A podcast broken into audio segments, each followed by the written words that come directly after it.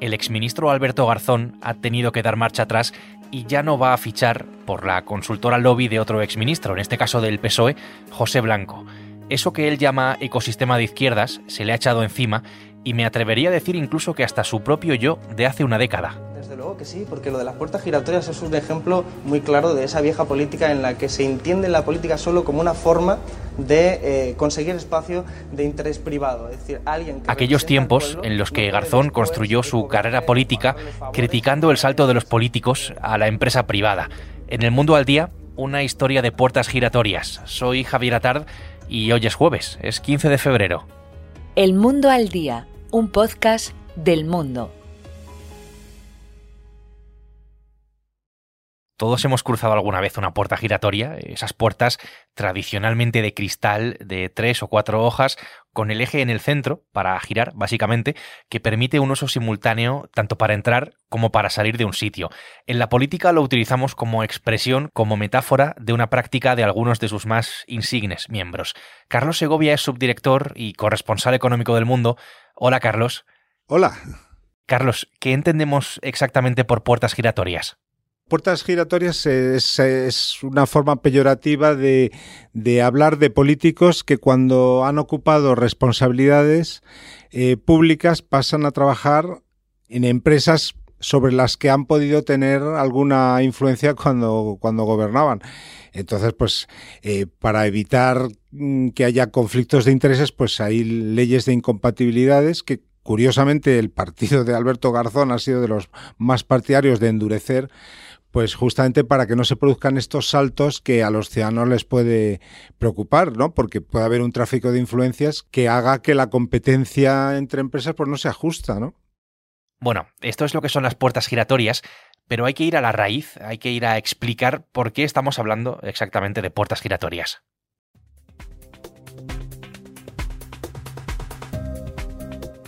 Todo parte de la siguiente noticia el exministro Alberto Garzón ficha por la consultora de Pepe Blanco tres meses después de salir del gobierno. Y ese, pues, es el comienzo, ¿no? De, de, toda la polémica. Aquí necesito a mi compañero Vicente Coy, que es redactor de política. Vicente, ¿qué tal? ¿Qué tal, Javi? Es una candidatura que recoge la llama del 15M para mantenerla viva en el tiempo, para mantenerla viva en el Congreso de los Diputados. A Alberto Garzón lo conocimos al calor del 15M, él es eh, economista, terminó liderando Izquierda Unida y llevándola a la candidatura conjunta con, con Podemos. De ahí al Consejo de Ministros, es verdad que con una cartera menor como es la de consumo. Antes de renunciar a la consultora lobby de Pepe Blanco, había renunciado Vicente a seguir en la política. Eh, básicamente lo, que hizo fue aprovechar su, salida del Ejecutivo. Hay que recordar que él es el primer ministro comunista que tiene el Consejo de Ministros en este periodo democrático para sincronizar tanto su salida del, gobierno como de la Dirección Federal de Izquierda Unida, de la que llevaba al frente pues desde 2016, es decir, siete, siete años. Entonces quiso acompasar, quiso que, su salida fuera doble y, renunciar definitivamente a esa primera línea política en la que llevaba desde 2016 como coordinador federal de Izquierda Unida, desde 2019 como ministro de Consumo que bueno, aunque tampoco ha tenido un, gran perfil en el gobierno ni un papel eh, muy destacado, pues, pues bueno, eh, estar al frente de un ministerio siempre acaba desgastando al final de una legislatura y él no estuvo, no, estuvo exento de, polémicas a pesar de que el Ministerio de Consumo no fuera uno de los de los puntales ni, ni, de los ministerios más destacados de, de la anterior legislatura de Pedro Sánchez. ¿Qué pensaríais si os dijera que el consumo excesivo de carne perjudica nuestra salud individual y también nuestro planeta? Estoy preocupado. Una de esas grandes polémicas eh, sobre el consumo de carne. Con la campaña Menos carne, más vida, Pedro Sánchez tuvo que salir incluso al paso con esa frase ya casi para la historia de el chuletón al punto es imbatible. Pero también polémicas sobre las macrogranjas, sobre los límites a la publicidad del juego. De ahí, de todas esas polémicas, a asumir la dirección de prospectiva geopolítica en su nuevo trabajo, casi asumir. Em, Carlos, la consultora de José Blanco, el exministro de José Luis Rodríguez Zapatero, se llama Acento Public Affairs SL, Acento Asuntos Públicos. Blanco es el socio fundador, Alfonso Alonso, exministro del Partido Popular con Mariano Rajoy, es el presidente. Solo esos dos ejemplos. Carlos, ¿quién está detrás de Acento? Bueno, pues Acento es una, es una consultora que fue fundada eh, hace ya eh, seis años, casi seis años, por José Blanco, que fue ministro de Transportes, y junto también a Antonio Hernando, que eran en ese momento socialistas que habían quedado un poco descolocados en, el partido tras la, vuelta de Pedro Sánchez a, dirigir esta, formación y montaron esta, empresa que en principio era de ellos y que luego fueron incorporando eh, antiguos políticos de otras formaciones, muy destacadamente Alfonso Alonso, que fue ministro de Mariano Rajoy, pero también hay otros eh, directivos que tuvieron un papel importante, en, por ejemplo, en el gobierno socialista asturiano o en la Generalitat de Cataluña eh, por su proximidad a Esquerra. Por tanto, pues tienes ahí un, digamos, en, personas que trabajan en este lobby de procedentes de, importantes partidos en España. Hablas de lobby. ¿A qué se dedican exactamente en acento? ¿Es eso? ¿Es un lobby? Sí, es un lobby, es un que, que es legal, ¿eh? son, son consultoras que ayudan a empresas en lo que llaman asuntos públicos, es decir, pues que la regulación de, de determinado gobierno pues no sea dañina para intereses de, una empresa ya instalada en España o que se vaya a instalar. Eso es lo que, lo que hace acento y que está registrada legalmente en, en, los registros de lobbies de la Comisión Nacional de Mercados y de la Competencia, por ejemplo, de la propia Unión Europea. Hacer lobby, interés en influir en políticas públicas. Con esa plantilla de la que has hablado, eh, Carlos, ¿por qué Alberto Garzón? ¿Les faltaba ese, ese perfil? ¿Era lo que, lo que les faltaba? Bueno, pues porque íbamos diciendo una que hay una persona del Partido Popular, otra persona vinculada a Esquerra Republicana, varias personas del PSOE. Entonces, le, en, la consultora, pues les faltaba el espectro político de sumar y Alberto Garzón acaba de, estaba libre buscando trabajo tras, tras dejar el, el ministerio y pensaron que era una persona para cubrir ese hueco político que les faltaba para su lobby si seguimos con la cronología, una vez hecho el anuncio, pues estalla la polémica y tras la polémica la renuncia de Alberto Garzón. Si algo he aprendido es que la política es una trituradora de personas. Es lo que dice en un comunicado en X, antes Twitter, con expresiones como con frustración, incomprensión, reflexión en la izquierda, dinámicas tóxicas. ¿Por qué se ha echado atrás Garzón, Vicente? Él se ha visto obligado, él, ha tenido que renunciar a, este, a esta incorporación, a este movimiento en su, en, su trayectoria profesional por las, eh, por, las críticas que ha recibido por miembros del ecosistema, dice, de, izquierdas.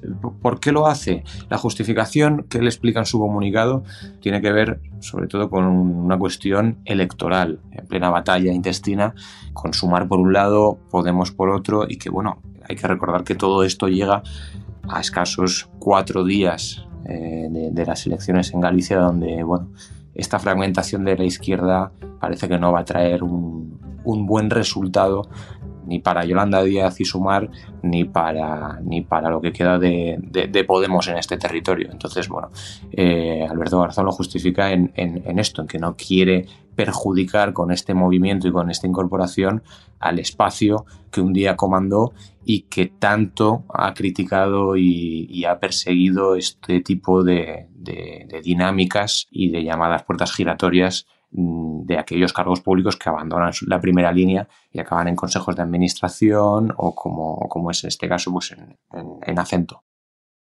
Gracias por saber estar donde hay que estar Atrás quedaron esos momentos en los que Yolanda Díaz le felicitaba a Garzón por estar donde hay que estar cuando ella presentó su proyecto fuera de Podemos, cuando presentó Sumar, de ahí este, este momento. Díaz no se ha pronunciado públicamente sobre este movimiento, sí lo han hecho, por ejemplo, Pablo Echenique, destacando lo orgulloso que está eh, de ser de Podemos, eh, como un recado a, Garzón, o Pablo Iglesias. Sí, yo creo que, que las críticas más, más rotundas y más sonoras han llegado por parte de, Pablo Iglesias, tanto en redes sociales como en, el medio que dirige. Fueron como cuchilladas directas a Alberto Garzón. Le, reprochó, entre otras cosas, eh, falta de decoro a la hora de, tener este, de hacer este tipo de, de movimientos o de anuncios. Quiso recordar la humillación que tanto él como Irene Montero sufrieron cuando en 2018 eh, decidieron eh, comprar eh, el famoso chalet de, de Galapagar y toda la polémica, tanto interna como externa, que ello tuvo. Entonces, bueno, Iglesias decía yo, a mí nunca me han intentado comprar. Entonces, con esas palabras, acusaba al ex líder de Izquierda Unida de haberse dejado influir, de haberse dejado comprar, de haber perdido esa esencia que, tuvo como líder de, un partido de izquierdas que en su día criticaba las, las puertas giratorias, destacaba esa como, esa hipocresía. ¿no? En el anuncio de la renuncia de, de, Alberto Garzón también había dardos a Pablo Iglesias. Garzón habla abiertamente de que considera que la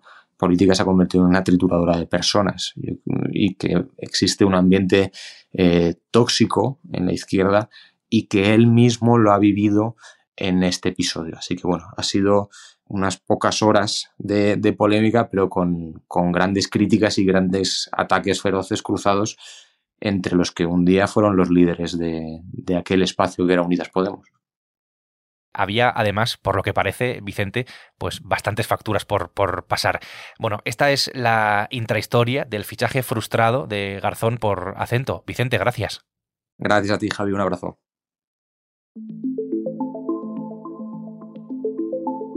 Transparencia siempre ayuda, pero creo que no resuelve el problema matriz. Este. De hecho, las puertas giratorias es el pico del iceberg, debajo hay mucho más. Es decir, cuando tenemos un caso tan claro como el ministro de Defensa o como puede ser el del propio Aznar cuando es eh, consejero de Endesa o lo fue. Alberto Garzón tiene múltiples declaraciones en entrevistas como esta de la Sexta contra las puertas giratorias, con lo cual él, eh, con esa petición a la Oficina de Conflictos de Intereses para trabajar en la consultora de Pepe Blanco, pues es casi más víctima de su propias palabras que de la incomprensión de la izquierda que, él mismo denuncia. Carlos, eh, alrededor de todo esto, ¿qué normas eh, regulan eh, este tipo de, movimientos, del cargo público a la empresa privada? Sí, por ejemplo, el propio Garzón, todos los ministros tienen que esperar dos años antes de trabajar en empresas sobre las que hayan tomado resoluciones. ¿Qué ocurre? Que en este caso, al ser una consultora, pues eh, Garzón pensó que no iba a tener ningún problema con la oficina de conflictos de intereses y probablemente iba a ser así. Lo que sucede es que una cosa es lo legal y otra cosa es lo, estético y entonces para Garzón ha recibido muchas críticas por parte de sus antiguos compañeros porque es que la izquierda ha sido ha hecho una bandera de las eh, puertas giratorias. Entonces, pues eh, ha sido, en fin, la contradicción era patente. Esto me lleva a ampliar un poco más el foco porque el debate de las puertas giratorias eh, creo que es bastante interesante. Claro, la mayoría de políticos, eh, Carlos, pasa unos años eh, de su vida profesional pues dedicándose a la, política, salvo excepciones, claro está, em, y al abandonar la política, pues podemos decir que tenemos un problema, ¿no? Digo tenemos un problema porque han estado ocupándose esos políticos en primera línea de asuntos públicos, de asuntos sensibles, y si al dejar la política, pues pasan a la empresa privada, algo totalmente lícito, pero pues pasan a tratar los mismos asuntos o a orbitar en el mismo, digamos, sector, pues no parece, ¿no? La situación más, más ideal. La cuestión es a qué se pueden dedicar o a qué deben dedicarse los políticos, eh, pues básicamente cuando dejan la política, o a qué no deben dedicarse, casi, eh, mejor dicho.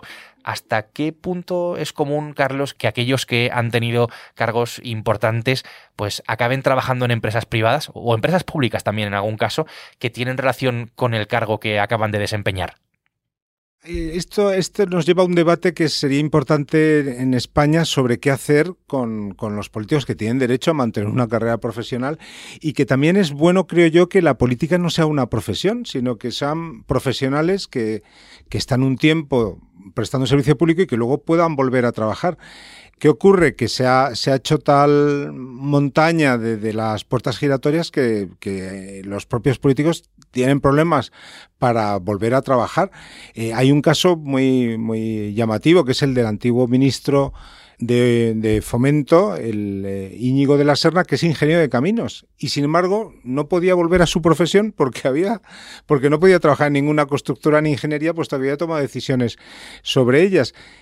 En otros países como Estados Unidos es mucho más común y más eh, se ve con más normalidad. ¿Qué ocurre? Que justamente para poder dar normalidad a, que los políticos trabajen en las empresas privadas hay que mejorar todo el tejido institucional del país. Si la gente cree que las instituciones funcionan, pues sabrán que no, no importa que un político trabaje un antiguo político trabaja en una empresa, pero claro, si, si las, eh, las instituciones regulatorias del mercado están colonizadas por los gobiernos, pues sí piensan que el tráfico de influencias es posible. De ahí el, problema que tenemos en España. Es decir, regenerando el país, mejorando las instituciones, será mucho más fácil también que los políticos encuentren una salida a su justa a su carrera profesional. ¿Y mm, recuerdas, Carlos, algún caso que fuera especialmente llamativo de, puertas giratorias en nuestra política? Porque aquí entiendo que, debe haber para todos.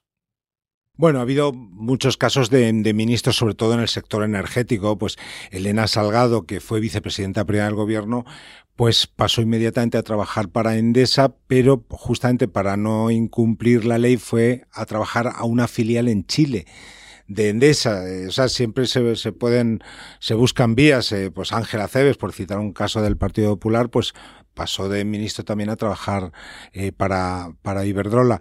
Todos ellos con legalidad, o sea, tuvieron el permiso de, de la Oficina de Conflicto de Interés pero de nuevo, pues hay una cosa es lo legal y otra cosa es lo que pueda preocupar a los ciudadanos pues por, por, por estética.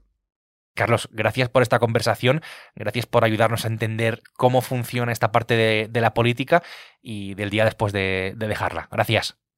Muy bien, pues gracias.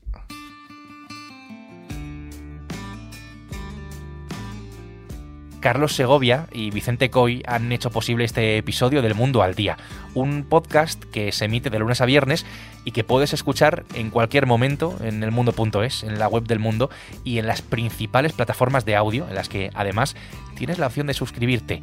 Mañana será viernes y aquí estaremos con una nueva historia. Hasta entonces, gracias por estar al otro lado, un día más y saludos de Javier Atard. Has escuchado El Mundo al Día, un podcast del mundo